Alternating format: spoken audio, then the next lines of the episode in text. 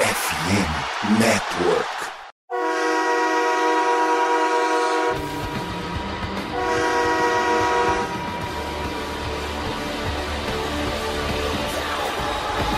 Fala, torcedor do time mais amado, mais querido e não mais sofrido dos Estados Unidos, do Brasil, do mundo. Estamos falando do Dallas Cowboys. Sejam bem-vindos a mais um podcast do Blue Star Brasil. Aqui sou eu, Gabriel Plat, como sempre e dessa vez muito feliz com a vitória. Não poderia estar com outro sentimento. E acho que a gente deve alguns pedidos de desculpa que gente, ao longo desse podcast, né, Vinícius? De tanto que a gente cornetou no podcast passado. Totalmente, totalmente. Sabe quando você tá muito triste e você come um doce que você gosta muito, ou para quem gosta, bebe aquela cerveja e abre um sorriso? O jogo contra o Bengals foi basicamente isso, porque a gente tava péssimo pós-jogo de tampa, cara. A gente tava todo mundo, assim, não só aqui no podcast, mas todo torcedor de Dallas já era basicamente terra arrasada. E aí veio pelo menos uma semana de esperança pra gente e vamos aguardar no domingo que vem. E sim, vamos mandar pedidos de desculpa durante esse podcast. Pior que essa semana 1, né, é, Tampa Bay, depois do jogo, pra mim era sentimento de terra arrasada, porque praticamente todo time foi mal, né, um ou outro que se salvou,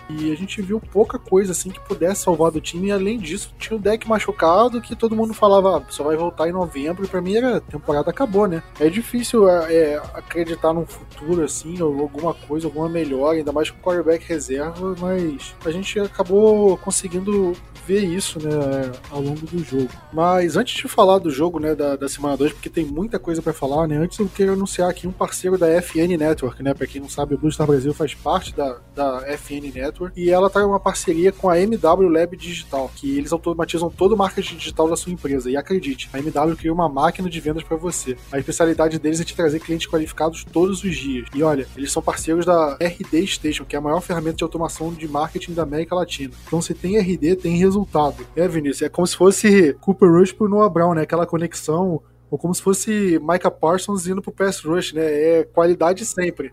É só comparar com o Micah Parsons que você sempre vai saber que é uma qualidade muito boa. Exatamente isso. E mais, né? Na MW, o cliente tem todo o suporte técnico, desenvolvimento ponta a ponta do projeto, né? E eles te ajudam tanto na apresentação do site até o inbound marketing. E aí, se você quiser acessar, né? Ele está na descrição. É tudo aqui para você entrar e analisar o trabalho deles, né? E olha, é um verdadeiro mar de oportunidades na MW Lab, né? Que é parceiro Platinum da RD Station, a maior ferramenta disponível no mercado. Então, se você quer vender como gente grande, vem para MW Lab. Vinícius, falando desse jogo, né? Da, da semana 2, a gente vinha olhando como, cara, o Cowboys já enfrenta simplesmente o vice-campeão do Super Bowl, né? O atual campeão da, da conferência americana, né? O Cincinnati Bengals. E apesar de ter perdido pro Pittsburgh Steelers, eles perderam no detalhe, porque foi um field goal errado, um extra point bloqueado. Então eles poderiam muito bem ter saído vitoriosos naquele jogo. O Cowboys estava desfacelado, muitas lesões, muitos desfalques, Cooper Rush. Mas o que a gente viu foi o ataque engrenando muito bem, né? A conexão do Cooper Rush com o Noah Brown funcionando muito bem. Tony Pollard voltou a correr muito bem. Acho que a pergunta que todo mundo se fez ao longo do jogo é o que, que fez esse ataque melhorar? Porque quando você perde o deck e até outras peças assim, né, você não, não espera que o ataque vá melhorar de um jogo pro outro. Por acaso nesse melhorou, né? E tem explicação o ataque melhorar de, dessa partida para outra? Olha, é até estranho, né, Prat? Porque você imagina que vindo com um quarterback reserva vai ser muito mais complicado pro ataque e não foi isso que a gente viu, né? Realmente é muito estranho, eu não sei explicar.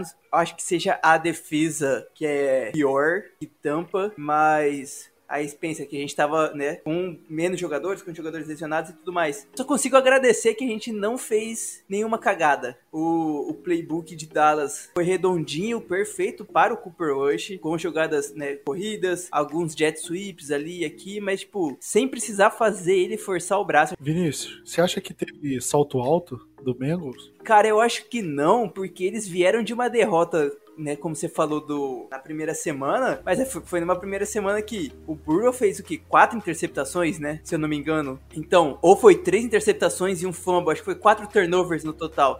E eu acho que eles não entraram de salto alto por, por conta disso, porque eles já vieram perdendo contra um Trubisky que, né, acho que se a gente for um pouquinho clubista, Cooper Rush é melhor que o Trubisky, cara. É aquela, igual como foi contra Minnesota no, no ano passado. Os astros estavam alinhados pra gente, em ofensiva jogou muito bem, conseguiu proteger muito bem do Cooper Rush contra o Troy Anderson e o Hubbard. Quando não teve Lamb, é, Lamb nessa, nessa semana, Noah Brown conseguiu jogar muito bem. Então, assim, se um não tava bem, apareceu o outro, a linha ofensiva muito muito bem, o jogo corrido conseguiu entrar, tudo funcionou. A defesa deles conseguiu ir ruim, muito mais outras coisas, né? Pensando só nessa parte do ataque agora. E acho que é só agradecer, que eu também não tava esperando vir essa, essa vitória nessa segunda semana, não. Eu não sei vocês, mas eu não esperava de jeito nenhum. Olha, nossos apoiadores mandaram a gente pedir desculpa pro Noah Brown, né? Porque eu, pelo menos, descasquei muito Noah Brown ao longo do último podcast e nesse jogo ele. Plat, ao longo dos anos, não é ao longo desse último podcast, não.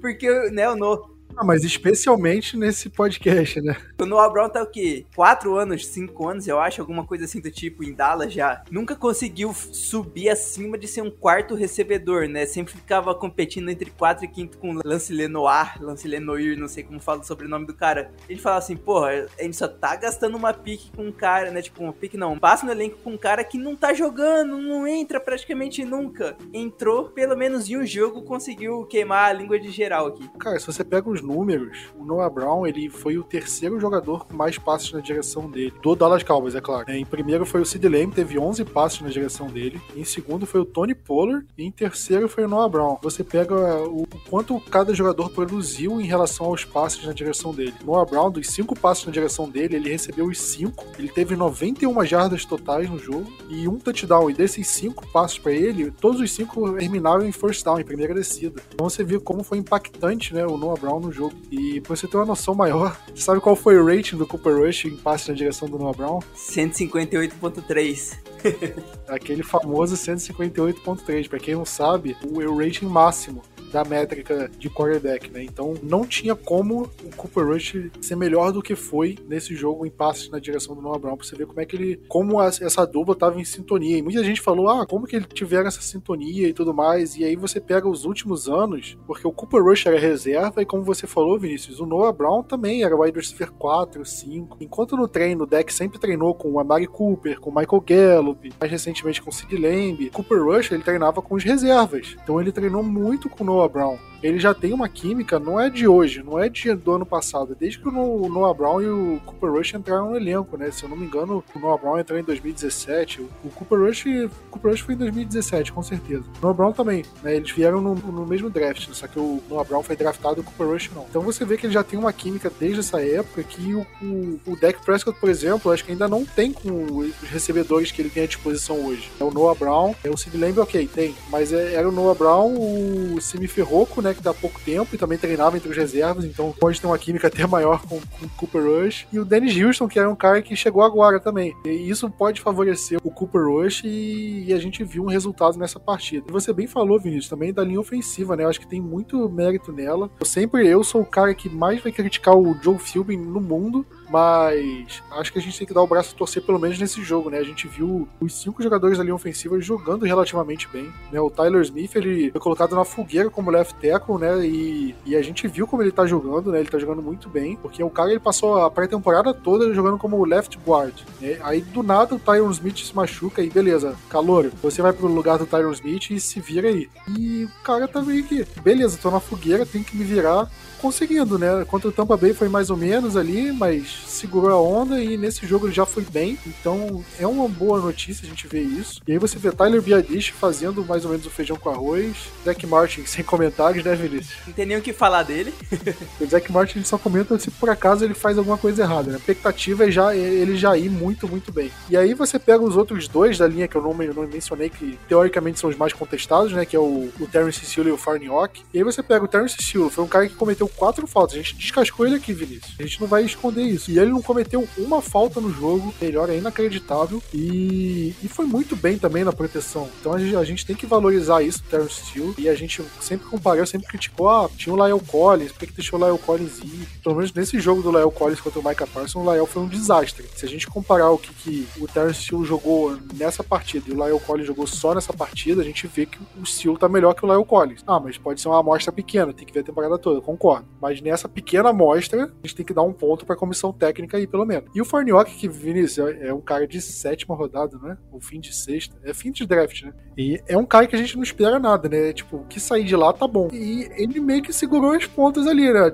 Ele não foi o melhor guarda do mundo, mas também, se você pega, cara, você fala, ah, é um guarda escolhido no fim do draft. draft, sexta, sétima rodada, um ano de experiência na liga. É, os primeiros snaps dele como titular na NFL foram nesse mês. O que, que você vai esperar do cara? Você vai esperar que o cara não, não renda bem, né? Jogue mal e ele tá segurando as pontas, né? E isso é muito bom. Eu assisti o, o jogo pela Al 22, né? Que acabei vendo ao vivo só o primeiro tempo do jogo, o resto eu acabei não vendo. Então eu fui rever o jogo, até feliz, mas eu vi pela AO22. E assim, o Farniok, ele só precisa melhorar na proteção do passe. Quase todas as pressões que, que veio contra o Cooper Rush, não teve tantas pressões, e além de que não teve... Quando passou pelo pelo Farnell, nem todas as vezes realmente chegou de ao menos encostar no Cooper Rush. Mas quando alguém furava a linha ofensiva, acho que só uma vez não foi, com, não foi em cima do Farnell, que acho que ele precisa melhorar isso. Mas é o que você diz, cara. É sexta, sétima rodada, é fim de draft. Ele nem imaginaria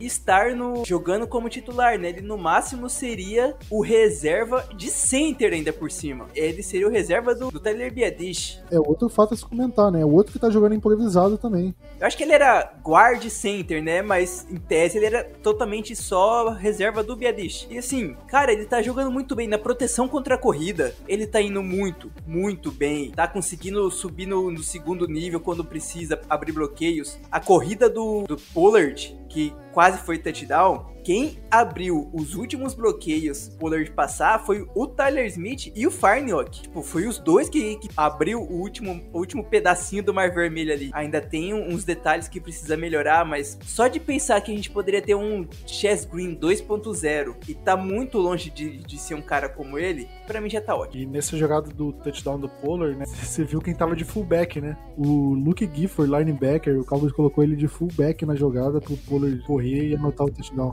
Ah, Dallas sempre gosta de colocar um. Ano passado a gente tava colocando o jogador de linha ofensiva, né? Mas tá faltando um jogador reserva. Defensiva, não? Acho que era de linha ofensiva ou defensiva. Acho que era. Ah, não vou lembrar o jogador. Tem o Don Paul. A gente colocou o Don Paul. Ano passado tinha Conor McGovern também, às vezes, como fullback. Eu tô olhando aqui, a quantidade de faltas que o Cowboys teve no jogo foram sete que é um número acima, pelo menos eu acho, do, do, tolerável. Só que, se você olhar pelo menos quem fez as faltas, só teve uma falta do ataque, foi uma saída falsa do Simi Ferroco. Todas as outras faltas foram da defesa. Necessary roughness, segurada, necessary roughness, infração da zona neutra, uso ilegal das mãos. Aí teve uma, acho que essa infração da zona neutra foi do Special Teams, perdão. Uma, uma falta de é, 12 homens na defesa. Então você vê que o ataque ele foi muito mais disciplinado e isso fez muita diferença. Porque você não quer que, que o Cooper Rush enfrente uma primeira para 20, uma segunda para 15, terceira para 12, esse, esse tipo de jogada. Quando você tá com o Cooper Rush em campo, você sabe que não, não é um quarterback que vai fazer jogada milagrosa, vai conseguir 30 jardas de todo momento. Então você tem que fazer o feijão com arroz e fazer bem feito ali para ele. E o Cowboys, felizmente, conseguiu fazer isso, conseguiu colocar o Cooper Rush em situações de campo favoráveis, né? Situações em que ele conseguia fazer um passe curto aqui, jogada curta ali, ou entrega a, a bola pro Tony Pollard. O Cowboys abusou de, de, de, como você viu, o Tony Pollard foi o segundo jogador com mais passes recebidos do Cowboys, né? Mais passe na direção, perdão. E, e aí você vê como é que o Cowboys conseguiu usar essa dinâmica, né? Que pelo menos eu não tinha visto no jogo contra o, o Tampa Bay Buccaneers. Eu acho que isso é,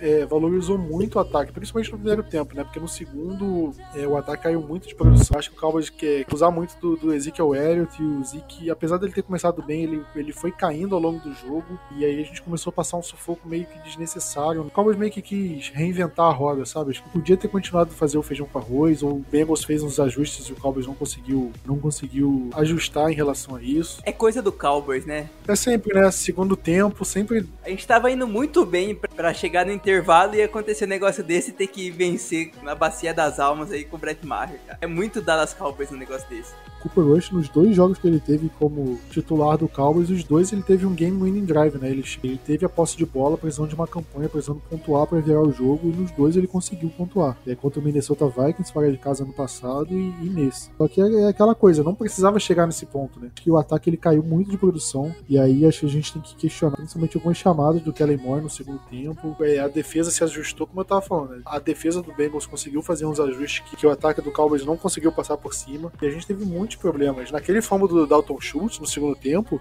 para mim, acho que a gente tinha perdido o jogo ali, porque na minha cabeça o Cowboys ia, ia tomar a virada ali e não ia ter pra se reerguer, até é, justamente por conta desse desempenho do ataque no segundo. Mas a gente viu que a defesa, pelo menos, ao longo do jogo todo, ela segurou o Rojão de novo, né? A defesa tá fazendo muito bem esse papel. E antes de falar do óbvio, né, que de um tal camisa 11, né, Vinícius? Ah, antes de, de, chegar nele e comentar um pouco sobre o desempenho dele, eu queria comentar o desempenho do camisa 7, né, que é o nosso Trevon Diggs, porque na, na, temporada passada, né, ele ficou muito conhecido por ser 880, né? Ele conseguia aquele turnover mágico, fazia uma pick six, virava o jogo, é, tinha uma baita performance, ou ele cedia aquele touchdown longo, tinha problemas assim de cobertura.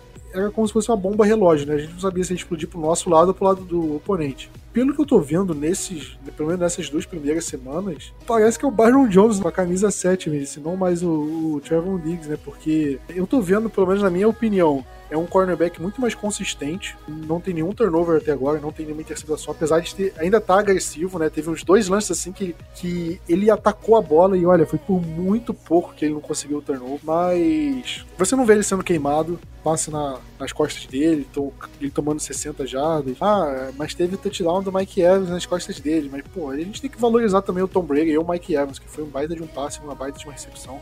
E nesse jogo, cara, para mim, ele teve a jogada que praticamente ganhou a partida, que foi um teco na terceira descida ali, um passe lateral, que ele conseguiu, é, conseguiu identificar a jogada rápido e conseguiu um teco, cara. Quando ele encostou no jogador, o jogador não conseguiu é, avançar um milímetro a mais. Foi um baita de um teco. O próprio Micah Parsons falou que, cara, foi a primeira vez que eu vi o, o Trevon Diggs taclear desse jeito. Foi o teco mais forte assim, que eu vi o Trevon Diggs fazer desde que eu cheguei em Dallas. Ele se, se acha que ele tá caminhando para ser um cornerback mais. Não exatamente igual o Byron Jones, mas não oscilar tanto entre, ser, entre jogada explosiva e jogadas patéticas. Gostei do Patéticas. Primeiramente, eu acho que toda semana um recebedor tem que falar mal do Tix. E você viu, né? O, o Jamar Chase falou, falou um monte de abobrinha, tá aí. Teve, sei lá, duas recepções, se eu não me engano, em cima do Diggs. Tanto que em diversos momentos alinhou longe do Diggs e tudo mais. Semana que vem, pior que eu não lembro nem quem que são os recebedores do Giants, cara, pra ver como que o time é tão feio. Mas sei lá, Kadarius Tony fala mal do Diggs de novo também para ajudar a gente. Mas falando real aqui, sim, ele melhorou muito perto do ano passado que você estava comentando, né? Era 8 ou 80, mas diversas vezes ele foi 80. Eu penso como se fosse uma nota boa, 80, agora eu não lembro ao certo, mas assim, liderou a, a NFL em interceptações e coisas do tipo, né? E só que tomava muita, muitas vezes muitos passes longos. E sim, o que a gente viu é um, um jogador muito diferente. Eu acho que esse segundo ano, junto com o Dan Quinn, vai evoluir o Diggs muito mais, vai diminuir a quantidade de hates que ele possui. Alô, grupinho de assinantes do Blue Star Brasil, isso é para vocês. e Cara, aquelas duas chances que ele teve de interceptar a bola foi muito pouco. Era, era pra ele ter conseguido. Eu acho que uma coisa que eu prestei atenção, Prat, essas duas vezes que ele atacou um pouco, né? Tipo, foi pra interceptar a bola e não pra fazer o teco no jogador foi em momentos que ele tinha um segundo jogador para ajudar ele, sabe? Caso fosse necessário. Em coisas que eu lembro que de momentos do ano passado ele não tinha essa ajuda, digamos assim. Ele ia na loucura, se se conseguisse, ótimo. Se não conseguisse, a gente ia tomar mais um caminhão de jardas pós-recepção, porque ia faltar um, um safety para fazer o tackle. O safety estar tá longe. E dessa vez, pelo menos no jogo contra o Bengals, aí depois a gente tem que ver os próximos jogos como vai ser, mas pensando nessa, sema semana passada, foi, ele não foi louco, digamos assim, né? Ele foi mais com, com a cabeça inteligente, pensando que tinha alguém para segurar o rojão quando ele não conseguisse fazer a interceptação. Você falando de safety, né? Acho que a gente tem que valorizar também o Donovan Wilson, né? Porque o, o Jaron Curtis machucou e ele para mim era o grande nome do safety, né? Um cara que veio badalado da última temporada. É, o Malik Hooker não jogou tanto temporada passada, acabou se mantendo como titular esse ano. E o Donovan Wilson assumiu a posição ali e ele foi muito bem nessa partida, né? Muito bem. Esse aí é o o segundo pedido de desculpas, né, Prati? Pelo menos para mim, porque, pô, o Donovan Wilson, acho que ele tá no último ano de contrato dele, eu tenho mais um, não lembro ao certo agora, mas ano passado, né, 2021. Saindo da temporada de 2020 para 2021, ao meu ver, o Donovan Wilson já deveria ser o titular, que era um jogador que foi escolhido no draft, até acho que quarta rodada, se não me engano. Ele foi bem em 2020. Em 2021, que o Cowboys trouxe o Malik Hooker, aí ficou naquela de, de se. Acho que ele se machucou também. Teve aquela coisa, né, Prat? Em 2021 a gente trouxe Curse, KZ e Hooker. A gente trouxe três safeties e eu digo pedido de desculpas porque eu, eu bati nessa tecla, nessa tecla ano passado. Você, já tendo experiência no elenco, você tem que chegar para tentar ser o titular. Os caras não tiveram confiança no Donovan Wilson, tanto que trouxeram três jogadores. E ainda não tiveram confiança porque manteve o Donovan Wilson como terceiro safety nessa temporada. A gente só tá vendo ele como titular por conta da lesão do Jaron Curse. Quando o Curse voltar, eu não sei se o Curse volta como titular direto, mas o Donovan Wilson precisa manter como titular. Alguém vai ter que rodar nesse negócio o Hooker, do jeito, acho que vai ser o elo mais fraco, mas o, o, o Wilson tem que manter. Eu até nas notas, enquanto estava é, revendo o jogo, eu coloquei Donovan Wilson, Ball Hawk, porque toda jogada de passe praticamente ele estava em cima. E não só de passe, jogadas de corrida, ele conseguia muito, muito bem ver por onde o, o running back estava procurando espaço e ir em cima do running back. Tanto que ele tem alguns tackles que foi em cima do running back, saindo lá do fundo do, do campo como safety e chegando lá perto da, da linha de scrimmage. Então, assim, ele fez um jogo muito, mas muito bom. Foi. Ele liderou o time em, em tecos solo e tecos combinados.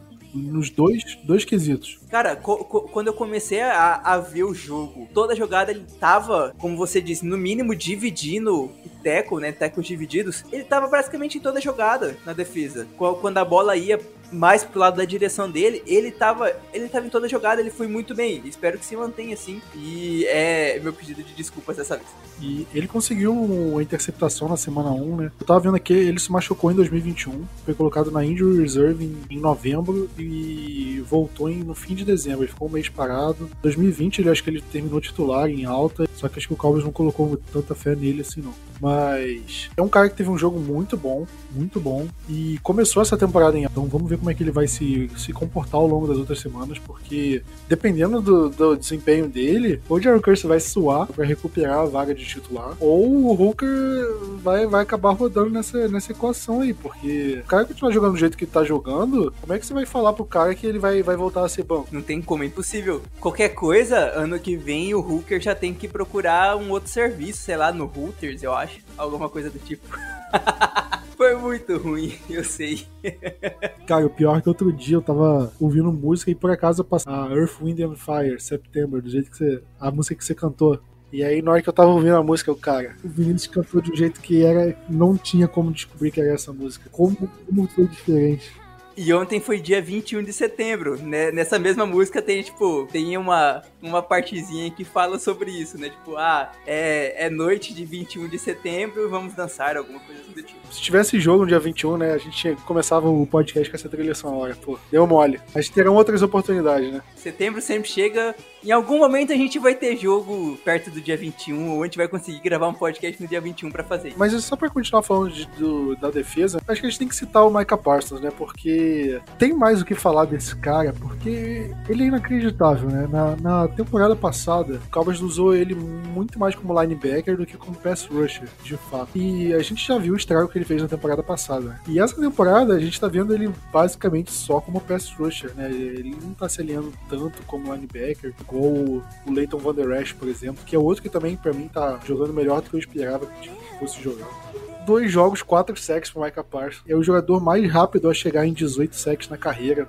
na história da NFL. Obviamente, talvez na história não, porque os sacks só começaram a ser considerados na década de 80. Então talvez tenha algum cara no submundo aí que conseguiu mais cedo, mas não temos dados sobre isso. Então desde que os dados começaram a ser anotados, o Micah Parsons foi o jogador que precisou de menos jogos para atingir 18 sacks na carreira. Plat, eu recebi aqui no Zap que a polícia de Cincinnati está procurando Parsons que o Léo Collins tá desaparecido e o Parsons é o principal suspeito, cara.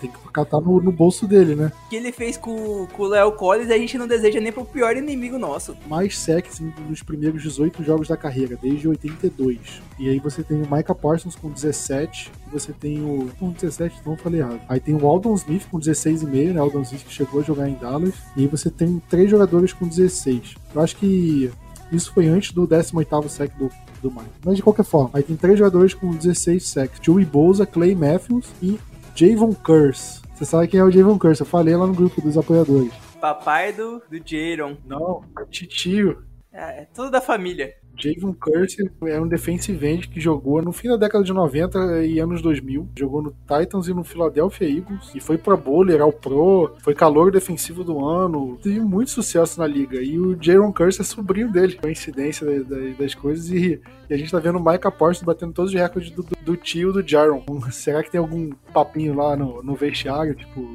pô, meu tio me ligou aqui e falou pra você dar uma maneirada ali, cara. Pra ele ter um alguma coisa na, na liga ainda, porque você tá extrapolando tudo. Lattes, até acrescentar, né, que você falou que Parsons tá muito mais como defensive end. Isso deu para ver, todo mundo nesses dois jogos conseguiu ver, mas eu acho que em certos momentos, a depender, a gente vai ver ele como jogando como linebacker. Se você coloca o Micah Parsons, cara, de, de defensive tackle, ele vai jogar bem. Você coloca ele de, de safety, ele vai jogar bem. De cornerback, ele vai jogar bem. O cara é tipo. É um animal, é um animal. Se o Brad Martin se machucar, ele é deve ser o que é reserva. Eu digo porque eu acho que vai ter algum jogo, tipo, que possa os caras pressionarem ele muito mais pra, né, tipo, uma, uma proteção maior em cima do Parsons, ou o jogo corrido entrar um pouco mais, que vai ser necessário ele virar linebacker pra parar o jogo corrido. Em algum momento acho que vai acontecer isso, mas por enquanto ele vai né, se manter como, como pass rush, tá muito bem. A gente tem que bater muitas palmas pro Dan Quinn. Chama o Jason Garrett, pra ficar batendo palmas pro Dan Quinn. Porque, cara, não sei se você prestou atenção, Prat, e ouvintes também, mas diversos momentos a gente jogou com um defensive tackle, ou a gente não jogou com nenhum defensive tackle.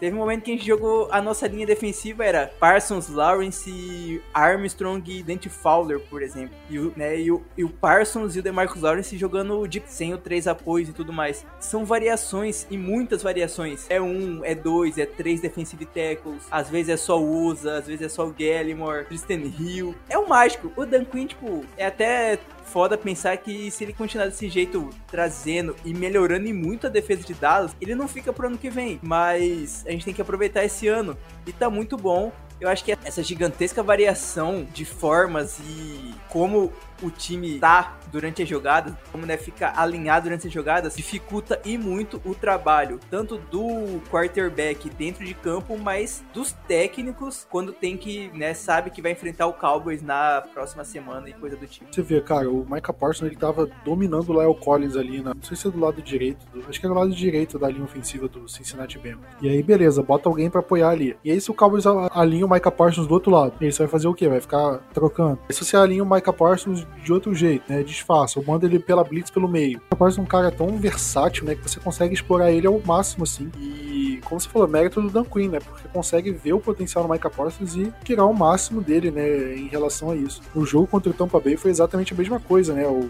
Micah Parsons ele começou a estourar pelo lado esquerdo ali da linha ofensiva. Eles colocaram o, o Tyrande, acho que foi o Fournette para apoiar ali. E aí o Cowboys começou a alinhar ele do outro lado também. Ele conseguiu outro sec. Então é um cara fora da curva. O Micah Parsons é, é, aquele jogador que ganha jogos por Cowboys, sabe? Porque um sec desse, você é a diferença do, de um time chutar um field goal e chutar um punch. Ou de, de chutar um field goal e não, e não anotar um touchdown, sabe? Então o Micah Parsons é aquele cara desse, é um cara decisivo, um cara que de fato ganha jogos por, por nosso time. Né? A gente tem que dar graças a Deus que ele é um cara do nosso time. E se você pensar a longo prazo, quem são os jogadores do elenco hoje que eu quero montar o, o time ao redor deles? O Micah Parsons é 100% um deles. Se não for o primeiro nome a ser citado, é o segundo sei lá. Mas é um nome que você tem que citar. O Micah Parsons na defesa e, no mínimo, o Zach Martin no ataque. O Micah Parsons é um jogador que é aqueles caras que aparecem de, de, tempos em tempos fora da curva. Pelo menos é o que tá aparecendo. Acho que foi o único jogador na história que ganhou o calor defensivo de forma unânime. Mantendo esse nível, ele briga por, pelo jogador defensivo do ano, né? Óbvio, se ele manter o nível, ele vai ter 30,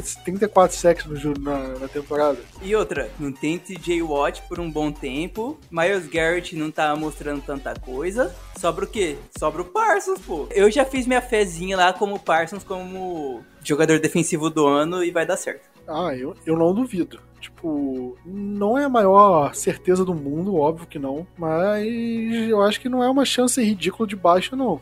Sim, muito. Até, até porque se ele continuar sendo alinhado como defensive end, essa quantidade de sec dele vai contar muito pra, isso. E o número de sec faz diferença nesse tipo de votação também, né? Muita gente olha assim o número de sec só. Aí você vê, ah, TJ Watt teve 20 secs aí, porra, de fato, jogou muito bem, não sei o quê. O Micah Parsons teve 17. Ah, então o Micah Parsons foi pior que o TJ Watt? Não necessariamente. Mas muita gente se baseia em número bruto, assim, pra fazer algum tipo de comparação. E se você for pegar por um número bruto, o Micah Parsons vai começar a disparar. Se, se se os técnicos adversários não derem um jeito nele, não colocar em marcação dupla, tripla, porque o que ele tá fazendo é, é brincadeira. O que ele fez com a linha ofensiva do Tampa Bay e do Cincinnati Bengals deve ter um, uma dúzia de países aí que seria considerado, considerado crime o que ele fez. Que ele amassou. Ele amassou a, a linha ofensiva dos adversários. E você tem mais algum pedido de desculpa para fazer aí para o time do Cowboys? Porque a gente já fez vários, né?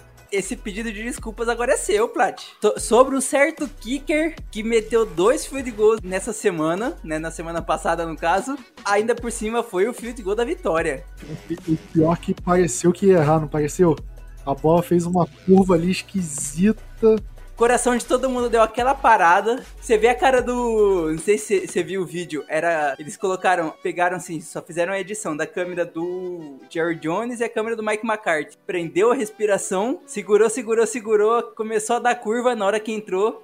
Aí, pô, é totalmente alívio, mas, cara. Eu demorei a acreditar que a que, que o field goal foi dentro. Eu só, eu só comemorei de fato quando os juízes levantaram a mão, né? Pra assinalar que, que foi de fato o field goal foi bom. Porque até ali eu não tava acreditando, porque a, a bola ela fez uma curva e eu, pô, vai entrar, não vai entrar, já era. E aí no finalzinho, bum, entrou. Aí, aí começa a comemoração. Né? Por enquanto eu não, não tenho o que falar do Brett Maher. Tudo que foi pedido para ele, ele fez. Como eu falei até na semana 1, tinha tanta coisa pior que eu fico até com vergonha de querer criticar o Maher por alguma coisa. De fato, ainda tem muita coisa que precisa melhorar. E eu não acho que não é nem de perto o Brett Maher ser algum, é, o maior problema do time. Se a gente tivesse um time muito, muito bom, muito acima da média, e o Kicker estivesse errando, aí beleza, mas não é o caso. A gente tá com um time mediano que venceu muito na força de vontade também o que que, cara, tudo que foi pedido para ele, ele tem feito. Então, não tem como chegar e criticar ele, né? Nesse momento, hoje, no dia dessa gravação, eu não critico o Brett Maher. Se chegar segunda-feira ele errar sete field goals, aí é outra coisa. Mas hoje não tem é, nesse momento da, da, gravação, não tem como eu criticar o Brett Maher por nada. Isso, você quer falar o destaque e decepção da partida? Cara, destaque, quando a gente tem um jogo muito bom assim, é fácil ter um destaque, né? Dá pra você colocar Noah Brown, o Michael Parsons tá sempre fora, porque ele, ele, ele não conta. Como eu falei bastante dele, eu vou, eu vou colocar o Donovan Wilson como meu destaque. Decepção. Decepção, eu vou falar do Zeke. Vendo na AL 22, é cada jogada que ele parece que precisa melhorar a visão de campo dele, sabe? De que ele poderia pegar um outro caminho em diversas jogadas que conseguiria mais jardas pro time e ele escolhe o caminho errado. É um cara que fazia muito bem isso, era o Trent Richardson. do Browns. Conseguia escolher o caminho errado de forma primorosa. E o Zeke conseguiu errar uns caminhos ali que, cara, eu falei assim, porra, dava pra você ter feito uma outra coisa. Claro, falando isso e vendo o jogo deitado, na cama, com um ventilador ali, é fácil. Mas já que é pra cornetar alguém, eu acho que acaba sendo ele nesse jogo. Como você falou, dá pra falar muito de destaque positivo, né? Vou falar do Tyler Smith, só pra não deixar passar batido, né? Elogiei ele antes. Vou elogiar de novo, porque o cara que foi colocado na fogueira, foi contestado a escolha dele no draft. E como eu falei, até na, na época do draft, eu não tinha gostado da escolha e de fato não gostei. Mas é um cara que jogando muito bem, sobressaindo e não tenho que criticar sobre sobre ele. E nesse jogo ele foi muito bem, merece o destaque, como vários outros merecem. E acho que a minha decepção, eu vou falar do Anthony Brown, cara. Eu não gostei muito do Anthony Brown, acho que ele sofreu ali. É, o Jamar Chase ficou alinhado no, no Anthony Brown algumas vezes e teve um certo sucesso. T. Higgins também, eu acho que teve ficou alinhado nele também, teve um bom jogo. Tava olhando aqui também, os números do, do, Anthony Brown e o rating em cima dele foi de 107.1, né? Foi, foi o segundo pior rating do time porque teve Malik Hooker, só que Malik Hooker foram dois passos na direção dele. O Anthony Brown foram 10. Um número bastante expressivo. Eu não gostei muito. Não gostei muito do, do, do Anthony Brown. Vamos ver se ele vai melhorar para a próxima partida. E falando da próxima partida, Vinícius, quem não vai fazer parte dela, pelo menos não esperamos que faça, é a nossa cidadão Dennis Houston, né? Que a gente tanto comentou que como ele pegou a vaga do Jalen Tolbert, na ter... que foi um cara terceira rodada e tudo mais. E nosso querido Houston, ele não teve um jogo muito bom contra o Cincinnati Bengals, né? Ele só teve acho que uma recepção, um passe na direção dele foi incompleto. Logo depois do jogo, né? Acho que na segunda ou na terça-feira ele foi cortado, não faz parte do time. Só que ele passou pelo sistema de waivers e vai voltar pro Prax Squad. Mas é um cara que não tá mais no elenco principal do Cowboys. E a pergunta que eu digo é: vai fazer falta? Pelo que ele mostrou, um total de zero faltas ele vai fazer. É um jogador que né, foi muito citado no, no training camp, mas é aquela coisa. O camp pro jogo real é um nível diferente. Ele é mais um desses jogadores que vai muito bem no camp e desaparece quando é chamado na responsabilidade. Ok, volta pro PS, vai ficar por lá, ainda mais agora que tá perto de voltar nossos outros recebedores. E fique por ali, mas não precisa mais voltar pro, pro elenco principal, não. Dá pra ver claramente que não tava pronto para segurar o rojão da temporada principal. Não tava. O Cowboys forçou ele nessas duas semanas acima do Tobert, o que me dá medo de como é que o Tobert tá. Que se o Houston, que é um cara que você vê, você consegue perceber que o cara não tá pronto pra temporada, tá jogando e o Tobert não, é porque tem alguma coisa muito errada. Mas eu concordo, tudo que você falou assim lá embaixo. Agora, se você pegar o, o Injury Report, né, é, a gente vê mais ou menos por que, que o Dennis Houston foi dispensado, né? Porque a gente tá vendo Michael Gallup treinando de forma sem limitações, né? E até uma possibilidade do James Washington voltar num futuro próximo aí, né, Vinícius? Isso mesmo, Plat. Falando do Gallup, McCarthy ou Jerry Jones, um dos dois que deram essas entrevistas nesses últimos dias, disseram que o Gallup, se correr tudo bem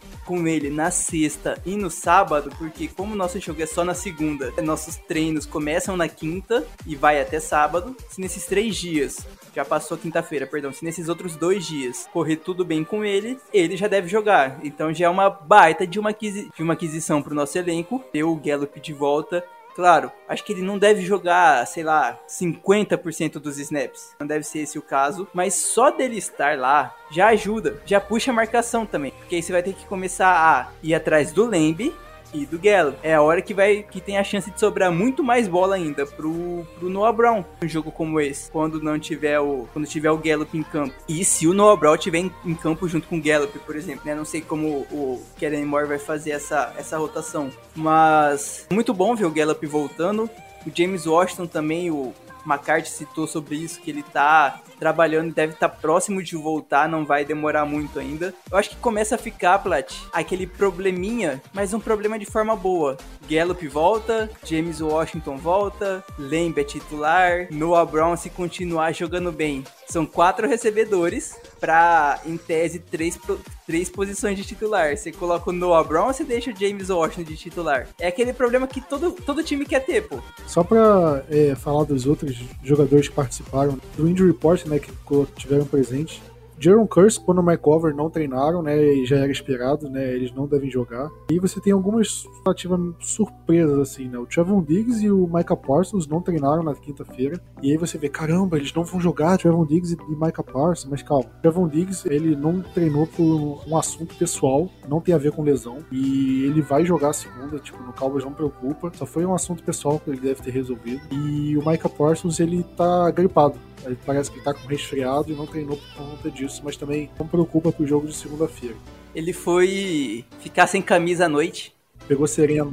Não ouviu a avó dele falando que não pode, não pode ficar tomando sereno? Aí gripou. Mas já disseram que, que chamaram a avó dele lá pro CT para fazer um chazinho de mel com limão pra ele. E alho, que é bom. O Dalton Schultz não treinou, aí eu não sei se ele é dúvida pro jogo, talvez seja, até porque ele teve uma lesão meio esquisita ali no. É a mesma lesão do, do Zeke Elliott ano passado, né, Plat? PCL, eu não sei qual que é o PCL em, em, português. É, é um dos ligamentos cruzados, pronto, mais fácil de falar, né? E acho que é o posterior, cara. O, o LCA, né, o ACL é o anterior, aí você tem o posterior, aí você tem o MCL, e tem o menisco. Se eu tô certo, médicos, fisioterapeutas, pessoal da saúde, me corrija se eu estiver errado, por favor. pode ser algo, algo a prestar atenção, né, Prade? Porque o Zeke ano passado jogou, acho que não sei quanto mais da metade da temporada, eu acho meio que baleado. Foi uma lesãozinha no momento ali, foi. Você vê que o joelho dele deu um negocinho ali, você toma um susto. Ainda bem que não rompeu, tem que ver. Eu acho que é bem dúvida pro, pro jogo de segunda. Vai ter que ver como que vai ser esse sábado. Mas já tem que começar a se preparar pra Hendershot e, e o Ferguson como prováveis titulares. Isso se não subir mais um TE, né?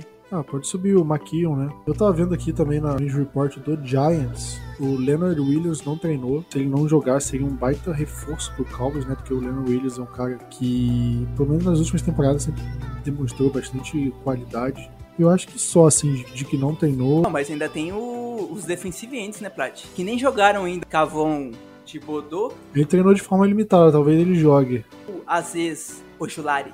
Sim, também treinou de forma limitada. São dois caras que, assim, se tiver os dois jogando. E o Leonard Williams, tipo, se os três jogarem, por exemplo, ou os três não jogarem, é uma baita diferença que vai fazer para nossa linha ofensiva. Vai dar um trabalho bem maior para o ataque do Cowboys. Uma surpresa que apareceu, né, foi em relação ao Dak Prescott, né, porque ele não treinou, obviamente, apareceu no Ninja Report como não treinou, mas se você olhar os vídeos do treino e tal, ele já tá lançando uma bola no pré-jogo da partida de, contra o, o, Bengals, ele já tava com a bola na mão, já tava conseguindo segurar a bola, e para quem operou o dedão da mão, você espera um tempo maior de recuperação, né? Até pelo menos até conseguir segurar uma bola, né? Para fazer lançamentos. Nesse treino dessa da, da quinta-feira, o Dak Prescott já estava lançando a bola, é uma bola de, de treino. Não sei qual é, qual é exatamente a bola, mas não era a bola de, de futebol americano oficial e tal, era uma bola diferente. Mas ele já estava conseguindo segurar essa bola e fazer alguns lançamentos com ela. Então isso já mostra que aquele, aquele prazo de, de voltar só em novembro talvez seja muito muito grande, né? Porque se ele já tá nesse nível de, de recuperação. Eu tava vendo a matéria no, no, Dallas Morning News, né? Que é um jornal muito grande lá da, da região de Dallas, né? E eles estavam falando com um cirurgião ortopédico que é especialista em cirurgia de mão. Você vê como é que o cara, o cara deve ser bom nisso, para ser especialista em cirurgia e de mão. O Dallas Morning News foi saiu caçando o cara mais especialista possível para poder fazer essa matéria, né? E o, esse cara, né, Dr. David Hay, ele falou que não avaliou o Prescott pessoalmente, mas ele tem conhecimento da lesão e do tempo de recuperação. E ele falou, né, porque o, o Jerry, tanto o Jerry Jones como o Stephen Jones falaram que o deck pode voltar na semana 4 ou 5, ou seja, sem ser esse jogo agora contra o Giants, na semana que vem, nas outras semanas ele já pode jogar. Para quem tava esperando semana 12, foi semana 4, semana 5. E esse cirurgião, ele falou que é uma previsão realista. Tipo, talvez seja um pouco apressada, mas é realista. Sabe? Não é, não é um negócio fora do comum. Pode ser, é, tipo, otimista, ok. Mas se você pensar, sei lá, semana 6 ele volta, ainda assim é uma previsão muito melhor do que a gente estava esperando, principalmente quando acabou o jogo da semana 1, né, Vez? A gente ouviu deck fraturou o dedo, operar. A gente pensa, a temporada acabou, né? E agora, pra voltar tão rápido assim, é um, um alívio muito grande, né? Faz a diferença total na, durante a temporada, né? Quanto mais cedo ele voltar, é melhor pra gente. Porque a magia de Cooper Rush a gente não sabe quanto tempo vai durar. Quanto mais rápido teu, teu Prescott, que não seja de uma forma totalmente super apressada, pra ter uma gigantesca chance de piorar daqui umas semanas depois, mas se conseguir voltar, voltar bem, é ótimo, porque aí, se olhar nossa, nossa tabela, dá pra seguir muito vivo ainda durante a temporada o Prescott perder poucos jogos. Então, acho que isso vai fazer uma baita diferença entre se a gente continua vivo ali até meados de outubro ou não. Se manter um recorde ali, acho que até uns 50% ali não, é, não seria o pior recorde do mundo, ainda mais tratando com o quarterback reserva. Mas se a gente conseguir ganhar pelo menos um desses dois jogos agora, né, que é Giants e Commanders, são jogos dentro da divisão, seria muito grande pro Cowboys, seria muito bom. Porque a gente não só não deixa eles abrirem vantagem na própria divisão, como também a gente tira vantagem sobre eles, né? Porque o Cowboys hoje tá 1-1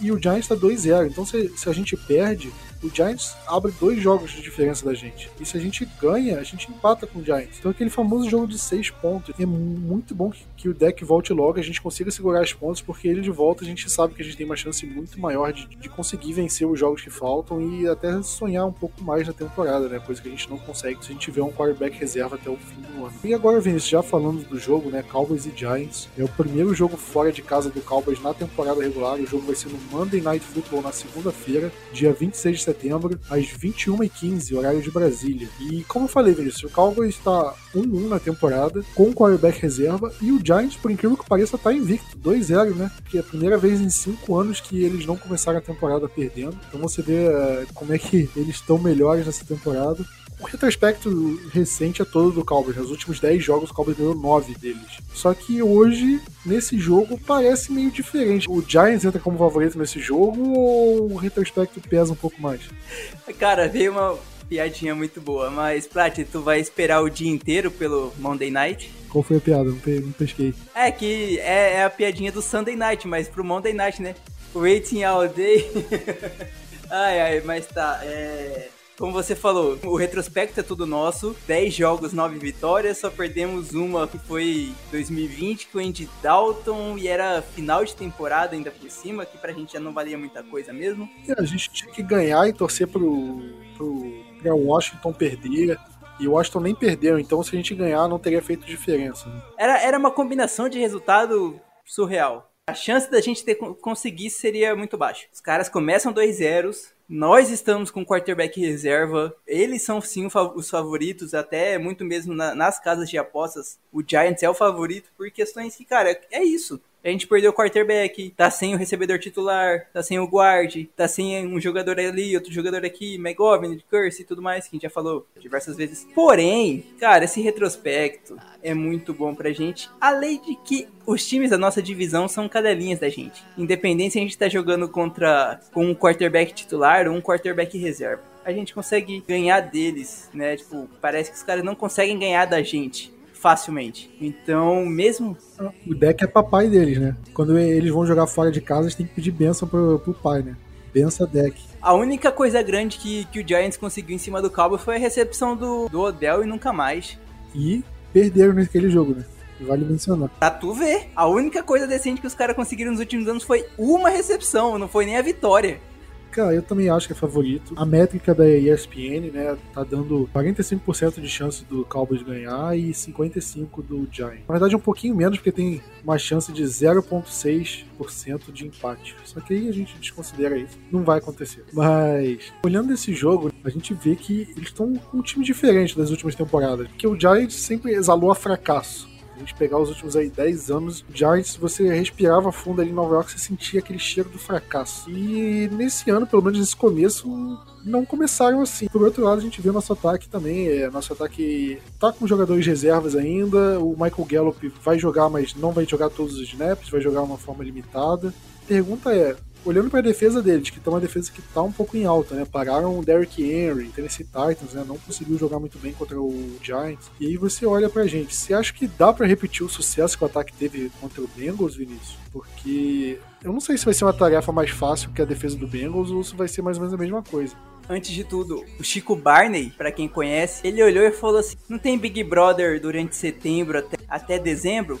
Eu vou lá para os Estados Unidos ser treinador de futebol americano. Acho que muito dessa mudança do Giants é esse novo staff. Seja com o Debo, o Martin Dale, que é o coordenador defensivo, o coordenador ofensivo deles eu realmente não lembro de cabeça. Mas essa mudança que teve de front office também, né? De, eu acho que o que tá mais trazendo de novidade para essa equipe do Giants e que do nada eles estão 2-0. Porque de resto é a mesma coisa. Ah, e tem um carinha chamado Saquon Barkley que tá jogando muito bem. Falando do nosso ataque, mesmo eles parando o Derrick Henry, que pra mim, eu já falo isso desde o ano passado, Derrick Henry, Derrick Henry é um jogador, é um running back comum que tem bons lampejos com boas jogadas. Porque se colocar a média de corrida dele é muito baixa, de jardas corridas. Mas que a gente tem que fazer basicamente igual o que a gente fez contra Bengals. Para mim, é uma defesa pior que a do Bengals, principalmente em tudo, na verdade em todas as posições, seja de front seven com secundária, a defesa inteira deles são piores que a do que a do Bengals. Chitobi Awuzie é melhor que a Dory Jackson, por exemplo.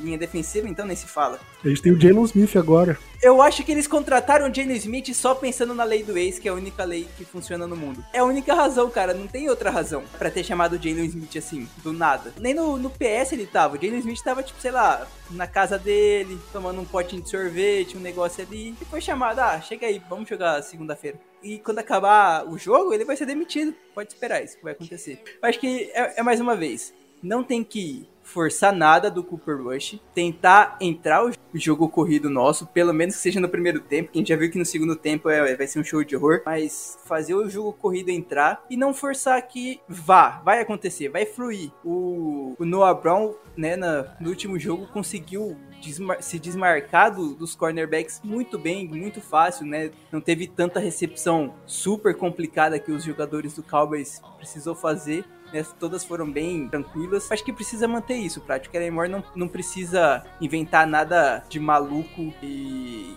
querer ser o, o único gênio do ataque, unicamente ofensiva maluca, não, que se ele fizer o feijão com arroz, a gente consegue mais uma vitória, até certo ponto, tranquilo. Olha, eu acho que o, ali, o front seven deles pode dar trabalho pra gente. Então, tem um trabalho muito bom do Kellen Moore, é, do John Filme também, é, com a linha ofensiva, mas do Kellen Moore em chamada de jogadas, não sei se corrida pelo meio ali vai funcionar muito bem. Né? O Cowboys acho que tem que inovar nesse tipo de coisa. Passe rápido, eu acho que vai ser muito importante. E eu acho que quando o Gallup estiver em campo, tem que abusar do Gallup também, né? Se é uma situação do Gallup de um contra um, joga a bola no alto que a gente sabe o que, que o Gallup é capaz de fazer em mano a mano. Vamos ver se o cara tá bom mesmo, é, passe nele. Mas eu acho que esse é um jogo para fazer screen, para fazer slant, aquelas jogadinhas curtas, não deixar o Cooper Rush muito tempo no pocket, até porque é um jogo fora de casa, né? Barulho da torcida, né? Pressão. A gente sabe como os rivais da NFC Leste gostam do Cowboys, né? A gente sabe como é que é o ânimo deles enfrentando o Cowboys, então a gente vai esperar um estádio mais hostil, ainda mais com o Giants invicto, assim, né, na temporada, né? Então a torcida deles vai estar mais animada do que nas últimas temporadas. É um jogo complicado, mas eu acho que é um jogo que Cowboys tem condições de ganhar. E agora, do outro lado, o ataque deles. Como você falou, o, o Saquon Barkley, ele tá com números bons na temporada, assim, números totais, né? Já são 236 jardas na, na temporada, então a média de 118 por jogo. Tem touchdown. Tá conseguindo aquelas jogadas explosivas que ele não teve por conta de lesão, né, nos últimos jogos. Diz ele é o grande problema. Como que a gente pode parar o Saquon Barkley? Porque os outros running backs, a gente, Fournette, a gente teve um pouco de problemas, assim, do lado esquerdo. Ele correndo pelo lado esquerdo do, ataque, mas o Joe Mixon, por exemplo, desapareceu contra o Cowboys, né? Não sei se você reparou, o Fournette, ele fugiu totalmente do, do DeMarcus Lawrence. A galera fez uma, uma comparação do Joe Mixon do, do, do Fournette. A maioria das jogadas que deram certo foi com, com o Fournette correndo para a esquerda, quando o DeMarcus Lawrence estava na direita. Então eu acho que essa mudança que a gente faz, Lawrence às vezes está na direita, às vezes está na esquerda, pode de certa forma atrapalhar um pouco mais o, o Sacon. Mas acho que para mim ele é o cara mais complicado desse ataque para ser marcado. A gente tem históricos de apanhar de, de running backs, né? Seja ele, às vezes, até um cara que não tem tanto nome, imagina então do Sacon, que tem escolhido alto no, no draft. Tá conseguindo, como você disse, tá conseguindo fazer essas jogadas explosivas que ele não conseguia fazer. Eu acho que por isso, se assim, se Van Der Esch e Anthony Barr, por exemplo, não conseguirem de certa forma parar o Sacon, pode ser o momento de puxar o, o Parsons para linebacker e fazer a marcação em cima dele, por exemplo, caso seja necessário. Se você pensar, você vê o Daniel Jones, ok, são só dois jogos, mas ele já tem uma interceptação. Tem três touchdowns, eu acho, se não me engano. Tá, mas já foi sacado oito vezes e coisas do tipo. Cara, o Daniel Jones não virou um quarterback de ponta ainda, né? Além de que o grupo de recebedores do cara, o, melhor é o Kenny Golladay, que eu nem sei se tá, tá jogando, por exemplo. Então, assim, o Sacon vai ser o cara que a gente marca e precisa fazer essa marcação muito bem, ou então a gente vai sofrer um pouco com ele. Acho que é basicamente isso, porque de resto eu não tenho tanto medo. E conseguir furar essa linha ofensiva, principalmente os tecos, porque o Andrew Thomas tá jogando muito bem, o Evan Neal é um calor de primeira rodada, são dois caras muito bem que vão tentar ao máximo proteger o, o Daniel Jones. Pois é, eu vejo o Barkley como a maior ameaça do ataque do, do Giants hoje. Né? O Daniel Jones não é um cara que me amedronta, eu acho que nunca você vai falar o nome Daniel Jones, eu vou sentir medo de enfrentar o Daniel Jones. E não só eu, como acho que qualquer um. E se você pegar os jogadores que mais receberam passe no Giants na temporada, você vê Rich James, wide receiver, né? Sterling Shepard, o gola dele só tem dois passes na temporada, né? Recebidos na temporada. Então, basicamente o Rich James e Sterling Shepard são os caras que são os maiores alvos do, do Daniel Jones, além do próprio Saquon Barkley. Eu acho que se você conseguir impedir o Barkley de, de conseguir produzir, né? Você botar o boxe ali, não deixar ele correr, colocar as coisas na mão do Daniel Jones, apesar de ele só ter um turnover na temporada, ele só teve uma interceptação e não teve fumble ainda. O Daniel Jones consegue correr com a bola, né? Outra é uma qualidade que ele tem. Então acho que, mas eu acho que colocar a bola na mão do Daniel Jones vai ser, vai ser um meio do Cowboys de, de impedir que esse ataque produza. Não vejo o Daniel Jones lançando, sei lá, para 400 jardas e ganhando o jogo, lançando 5 touchdowns. Eu vejo o Giants ganhando esse jogo, passando muito mais pela qualidade do, do Saquon Barkley. Jogar a responsabilidade na mão do Daniel Jones, que aí eu acho que a nossa defesa tem qualidade suficiente para fazer com que ele não tenha um bom jogo. Né? Acho que a gente tem um front seven muito bom ali, um pass rush, que vai deixar ele desconfortável em quase toda jogada. É, só na última partida o Micah Parsons teve 5 hits né, quarterback hits, né, além dos sacks, ele chegou no, no Burrow cinco vezes no jogo. Você vê como é que ele tava, tipo, a pouquíssimos passos de conseguir outros sacks. Então ele vai ser um cara que vai ficar incomodando o, o, Daniel Jones na partida inteira. Eu acho que a nossa secundária, pela qualidade até dos recebedores dele, eu acho que a nossa secundária tem condições de, de conseguir forçar turnovers, né? A gente não conseguiu turnover no jogo passado, que é até raro para a defesa do Dan Quinn, né? A defesa costuma forçar bastante, mas eu acho que esse jogo o Cowboys tá mais propício a conseguir um turnover. É hora de sair a interceptação do Diggs, hein? Pois é. Tá demorando essa temporada, né? Eu acho que é possível, cara. E eu acho o Giants favorito, mas eu não acho que é tanto. Eu acho que vai passar muito por essas situações. Eu acho que o jogo vai passar muito pelo Saquon Barkley. Se o Cowboys conseguir parar o Barkley, eu acho que vai ter uma chance muito grande de vencer o jogo. Mas Monday Night, Nova York, né, vento, acho que são coisas que podem dificultar. Inclusive, eu acho que é um jogo pro Brett Maher se provar, né? Porque se o Brett Maher conseguir ganhar esse jogo, conseguir ter uma boa partida, né? Não errar chute, aí estando em Nova York, estádio aberto, com vento, é um jogo que mostra que de fato ele tem condições de ser o kicker do Cowboys. Ele já vem provando isso, ok, mas acho que esse jogo fora de casa, pressão, bola no pé do Maher. Se você lembra, acho que a última vez que o Maher teve, lá, teve no Match Life foi contra o Jets e ele perdeu um field goal, a gente perdeu aquele jogo, 2019 é um jogo que também vai passar por detalhes, né? Field goal errado vai fazer diferença. E já antecipando assim, até minha, minha boa de palpite, né? Eu acho que meu palpite não vai ser um placar muito elástico. Acho que o Cowboys já mostrou também a defesa do, do Giants, se você pegar a defesa deles também, a defesa tá, é, cedeu o mesmo número de pontos por jogo do que o Cowboys. Os dois cederam 18 pontos por jogo. Cedeu 19 pontos em um, 20 em outro. E eles cederam. Enfim, a média é igual. Tô ficando doido aqui, mas a média é igual, tá? E eu acho que meu palpite, cara, vai ser um jogo apertado. Acho que vai ser 17 a 13 pra gente. Não vai ser um jogo com muita pontuação, um jogo muito truncado, muito punch. Aí o Enger pode até sobressair, né? E a minha bold, eu vou falar que, que o Zeke vai ter mais jardas corridas do que o Saquon Barkley. Zeke tá, tá precisando de um jogo bom, né, cara? Tá, pô, tá precisando de um joguinho de mais de 100 jardas aí pra animar o garoto. Palpite vai ser 20 a 12 pra gente. A gente não vai tomar touchdown do Daniel Jones, nem do Sacon vai ser só field goal que a gente vai tomar, porque a defesa vai segurar. E a Bold, já que a gente teve um jogo muito bom do Noah Brown, mesmo com o Gallup voltando, dessa vez quem vai, quem vai surpreender todo mundo vai ser o Simi Ferroco. é pra, pra exagerar na Bold. O Ferroco vai ser tipo o cara que vai ter mais jardas, mais recepções, pode ser, e pelo menos um dos TDs vai ser dele. Que os dois. Vamos torcer, né? E o pior, cara, eu não gosto muito de ser o último jogo da rodada, porque você fica naquela aflição de ver todos os jogos, esperar o seu, e demora. E é no dia seguinte ainda, já aconteceu tudo. A única coisa que me deixa mais tranquila, porque, como eu falei antes do podcast, domingo é ano novo judeu, então vai ter uma cerimônia aqui em casa, vai ter jantar, vai ter comida pra cacete. Posso curtir em paz, tranquilo, sabendo que o Dallas é só no, no, dia seguinte, tá de boa. E Vinícius, sábado ainda tem um casamento para ir. Então, cara, o que eu vou comer esse fim de semana, o Zeke não viu de jarda na carreira.